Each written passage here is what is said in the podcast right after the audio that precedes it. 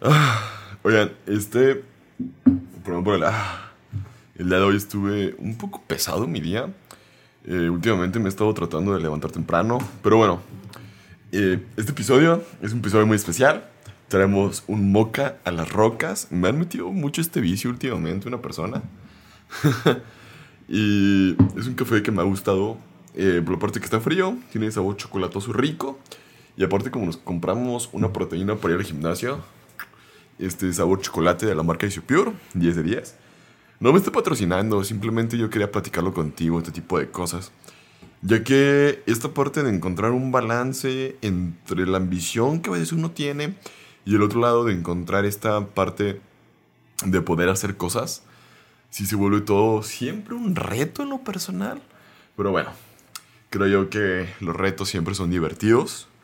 Actualmente me encuentro desarrollando una startup en Nexus con la zona 3. Ah, esto, sí, me quedé, después de esta pausa técnica, me quedé que le estaba platicando que estamos trabajando en la parte de Nexus con la zona 3. Del episodio pasado que le, sube aquí, le subimos aquí de Coffee and Code, donde entrevisté a Cristina y a Cristian. Está chistoso esa parte de sus nombres, pero bueno. Y estuvimos hablando un poco al respecto, pues, de con todos estos retos y dificultades que encontramos en la parte de Web3. Fue un episodio en lo personal que me nutrió mucho. Me di cuenta que la tecnología está muy chingona y el reto es traer gente a ella. Y aquí es como que me pregunto, ¿cómo podemos hacer eso nosotros que somos los desarrolladores? Porque es una gran oportunidad de negocio por donde lo quieras ver. Y, y en esta parte me junté con cuatro amigos que en lo personal estimo mucho y aparte he ido conociendo sobre la marcha. Eh, bueno, a Emilio ya lo conocía desde hace mucho, desde la universidad, desde que empezamos la ingeniería. Vendimos dos proyectos juntos, trabajamos en el mismo lugar un tiempo. Él lo ayudé a entrar donde estaba, donde estaba trabajando con él. Casi cada 15 días salimos por un café, nos llevamos las computadoras, nos ponemos a trabajar. Es un gran amigo que estimo mucho y del que he aprendido bastante. Él me enseñó muchas cosas de React, de JavaScript, de TypeScript. Y algo que admiro de él es cuando hay que hacer algo, lo, hace. Es como muy disciplinado. Como que esas ganas de hacer las cosas que él tiene, como que te contagia. Creo yo que sí es bueno tener ese tipo de, de amistades o conocidos en ese tipo de, de áreas y de rubros. Luego estoy con Celso. Celso también es un amigo que lo conocí por Talentland y por TikTok, que me gustaban mucho sus videos de cuando hablaba de tecnología, de, de, de, de, de dev y todo, por lo que hace. Y ya cuando lo conocí en persona, que vino a Guadalajara y tuve la oportunidad de convivir más con él, como que hicimos match en el sentido de cotorrear, me ha llevado a escalar, luego a veces vamos al gimnasio, me pone su rutina, le pongo mi rutina, cotorreamos bien chido, a veces vamos por cafecito, por pan, o a lugares a comer como gordos. Y, y, son esas cositas padres en lo personal que vas descubriendo. Y luego está Itzia, o Itza, la cual es una chava que tiene un chingo de habilidades de parte de diseño, de marketing, de creatividad para desarrollar logos, como escoger paletas de colores, sabe dibujar, trabaja en Warner Bros. Güey, o sea, ¿de qué amistades tan chingonas me he estado rodeando últimamente? Simplemente se los quería compartir porque son cositas que a mí me emociona y como que me hacen dar un extra, porque yo pues, simplemente soy como APSA, ¿no? y que pues dije muy por los cafés, ¿no? porque sí veo muchas habilidades muy buenas en ellos. Y es como que tú también tienes que dar el, el doble para que estén, estemos como que todos a la par, ¿no? Y, y, hablando como esta parte del emprendimiento, que fue un poquito la introducción de este episodio, y también algo que les quería compartir es que pues adquirimos un iPad Pro para mi vida diaria. Si soy honesto, tenía muchas intenciones de comprar el iPad Pro Air con M1. Pero pues dijimos, íbamos a gastar y endeudarnos bien y de ver un hígado, pues ¿por qué no de una vez el iPad Pro de 11 pulgadas con M2? Mira, te voy a ser honesto. Yo no pensé la usabilidad que podría tener un iPad en mi día a día. Ha sido algo asombroso. Estoy viendo el iPad ahorita en estos momentos. Me ha gustado mucho la parte de poder escribir con el Apple Pencil, de poder hacer mis listas de to-do. La parte de Notion, de utilizar Final Cut Pro, de utilizar muchas aplicaciones que uso como en mi día a día. Tener como aplicaciones también del trabajo aquí en el iPad. A veces ya nomás tengo la, la laptop cerrada, vertical, y la conecto y nomás tengo el monitor grande y el iPad la utilizo para juntas, para tomar apuntes, para desarrollar ideas, como otro tipo de cuestiones. Y eso como desarrollador siento que ha elevado un poquito mi productividad. Y aparte, pues también tiene mucho que ver, ¿no? La música que escuchas, las configuraciones, el saber aprovechar el split view del iPad. En el caso cuando tienes la MacBook Air, tienes la parte del control universal que se conecta con la Mac. Y el mouse y el teclado funcionan cuando lo tienes abierta la MacBook Air con M1, 16 GB de RAM. Siempre me han preguntado esa pregunta, siempre me han hecho mucho esa, pregunta. Y se me hace asombroso cómo funciona todo el ecosistema de Apple cuando está conectado. Se me hace una experiencia de usuario muy buena. Y bueno, ya volviendo a esta parte de cómo es un roadmap para aprender un lenguaje nuevo de programación. Eh, bueno, primero que nada, yo definiría qué quiero lograr con aprender este nuevo lenguaje. Eh, dos,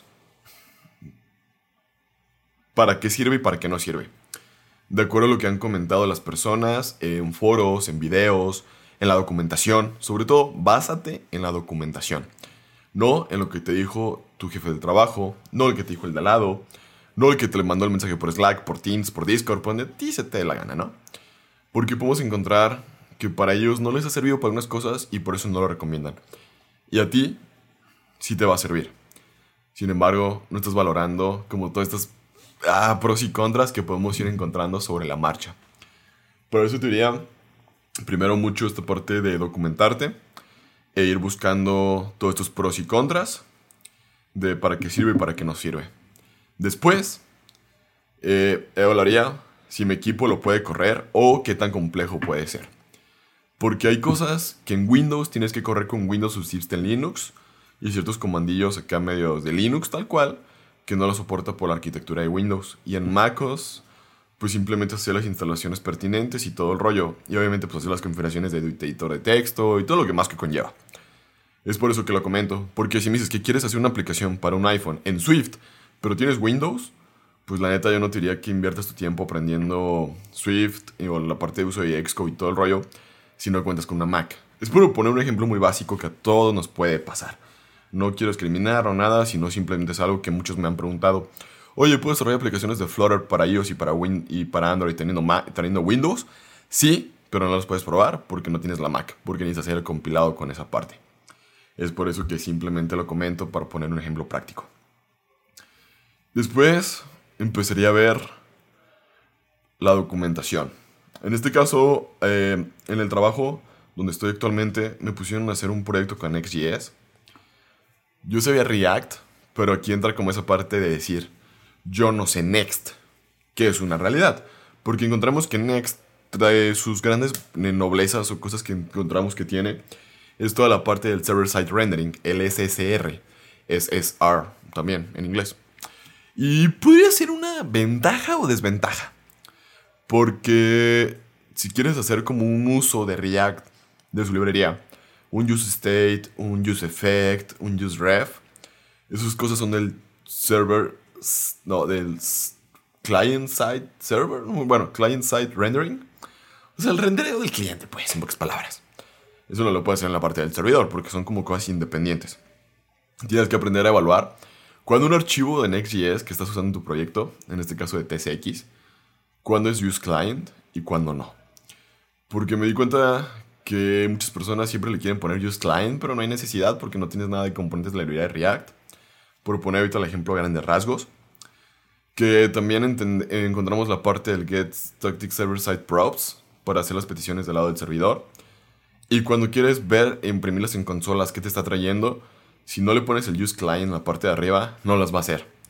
Y después em, empezar a ver como que la gran barrera que yo tuve para la parte de Next.js fue como la parte de entender cómo funciona la carpeta de las rutas.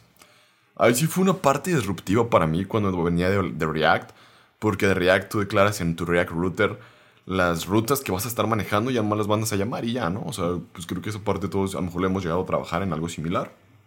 Un rayito al café. En esta parte de Next no. Y fue como que un compañero encuentra un template que maneja con Undesign, porque así lo estamos trabajando, en GitHub. Y ya lo empezamos a trabajar en esa parte del trabajo para migrar el RP que estamos desarrollando. Y pues fue como de que, eh, pues no jala, ¿no? O sea, como que no jala las rutas que estoy declarando. Ya empiezo a ver, empiezo a ver la documentación. Documentación. Porque muchos, todos se quieren ir a cursos. A veces siento que ya no es tanto necesario un curso. Si ya traes unas bases y unos fundamentos de otros lenguajes. Y simplemente irte como guiando, güey, hasta ChatGPT, si fueras y le preguntaras, oye, ¿cómo tengo que hacer esto en Next.js? Te da ideas muy buenas. No son siempre las mejores, pero te puede dar una muy buena orientación. O si es la mejor. Y ya en esta parte, pues te puedes ir como guiando y teniendo una base de cómo podrías ir trabajando. Y pues así fue lo como lo fui haciendo, ¿no? Primero que nada empecé a leer este, ejemplos, porque en Next.js tenemos la carpeta source, la app, y ya a partir de app es donde está como que todas las rutas o directamente la carpeta de pages. Y son como dos routers diferentes por el acomodo que se tiene y sobre todo cómo irlo trabajando. Por eso sí es bueno como revisar qué tipo de carpeta tienes, porque cuando estás integrando, en el caso de NextUI, como en el video que te mostré cómo hacer un link tree, por si no me sigues en YouTube, pues suscríbete y ahí tengo más videitos chidos. Y fue algo como que un poco disruptivo para mí en lo personal, porque empiezo a ver como que, ay cabrón, no sé, yo lo trataba de instalar de una forma en XUI. No pude. Porque lo estaba haciendo con la configuración de otro tipo de router. Hasta, hasta que vi cuál era el router que tenía que hacer. Y todos los cambios de cositas. Y es. Ah, ah, ah, ah. Así era. Y todo fue con documentación. Porque realmente videos de esos temas hay muy pocos. No hay cursos. Tantos cursos como tal. He visto que Fernando Herrera lo tiene. Pero lo tenía con la versión 1 que era la versión beta, que ni estable estaba, y hoy el día de hoy estoy grabando este video, o este episodio del Café con Apps, de Coffee and Code, encontramos que ya tiene una versión estable, la 2.1.7, algo así. Y algo que me gustó mucho en XUI, como siendo este breve paréntesis de comercial, es que cuenta con una librería eh, para Figma, para hacerlo UI, UI Kit, para cuando estás desarrollando, que lo que estás desarrollando se vea igual, idéntico. Y eso para mí fueron puntos extras. Y también algo que te diría mucho de cuando estás queriendo aprender un nuevo lenguaje de programación es que definas muy bien lo que quieres hacer, ya sea un proyecto como experimental, una idea sencilla. Por ejemplo, si tú me dirías que quieres hacer un blog, no te diría que lo hagas en Flutter Web, porque Flutter Web no está diseñado para eso. Flutter Web su especialidad es más bien hacer PWAs, a grandes rasgos. Si tú me dijeras que quieres un blog, yo te diría verte por Next.js. Si quieres hacerlo tú a código, para que te dé como un portafolio de lo que quieres mostrar y enseñar y vender después. Y hay templates muy buenos, librerías muy buenas, su tiempo de rendereo ya cuando lo tienes cargado en un sitio utilizando Vercel es muy rápido. Me ha gustado mucho. Y también hay buena comunidad. Sobre todo la parte de la frustración cuando estás queriendo aprender algo nuevo. Me pasó en Flutter, me pasó en C Sharp, me pasó en Python, me pasó en varias cosas porque tú dices, mm, quiero hacer este componente, este widget, este eh, tipo de función, algoritmo, pero no sé cómo. No sé qué tipo de datos tengo aquí, no sé cómo iterarlos, o sea, cosillas así como básicas, ¿no? Pero mira, si te pones a pensar, hay muchos lenguajes que pueden tener un for each, pueden tener un punto map, pueden tener esos dos, como el for, si quieres un ciclo for, que son como cosas básicas que podemos encontrar de estructuras de control de todos los lenguajes del que estés queriendo trabajar. Así que por esa parte no te preocupes tanto. Más bien, empieza simplemente viendo cómo se hace un Hello World, el típico, el Hola Mundo, el, como qué tipos de datos tenemos, cómo se declaran. Y las funciones, pues literalmente la estructura es la misma. Siempre hay tipo void y las que van a retornar algún tipo de valor. Creo yo que a veces nos estresamos más porque no son, no son las cosas como queremos desde un principio. Y aquí algo muy bueno que me está compartiendo ayer Mariano Strolls en una charla que vi de ISP en Web3 es, si ya no te sale algo, prepárate, Vete por un café, ya sea a tu cocina, a una cafetería, a un Starbucks, a donde a ti te guste más. Ve por él, regrésate, siéntate y vas a encontrar una manera que fluyó más para resolver ese problema que estás tratando de resolver. Y si tienes razón. Muchas de las veces sí soluciono mis problemas que yo tengo de código, de estrés o de cosas que no puedo hacer. Simplemente vas yendo por un café, regresando a sentarme y ya salieron las cosas como esperaba o mejor de lo que esperaba en cuestión de rendimiento y tiempos. Creo yo que este sería como un roadmap que yo usaría un poquito para aprender un lenguaje de programación. Saber que la frustración y que no te salgan las cosas como quieres al principio, siempre están presentes. Así que tomas en cuenta. Creo que tu ese sería mi mejor consejo que te podría dar. El ir por un café, también sentarte y volver a trabajar. Eso siempre lo he aplicado. Y a veces me pasa porque no sé cómo moverle, porque a veces te piden cosas muy cabronas. La parte del key user o el usuario final.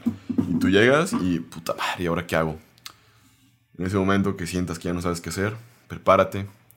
Ve por un espresso doble con leche cortada, que en pocas palabras en un maquiato regresas, te sientas y por ese como desbloqueo mental que tuviste un ratito, encontrarás la forma o la solución a lo que estás haciendo. Y sobre todo también el tiempo. De saber que le vas a dedicar más tiempo porque es un nuevo lenguaje. La curva de aprendizaje obviamente va a ir subiendo poco a poco.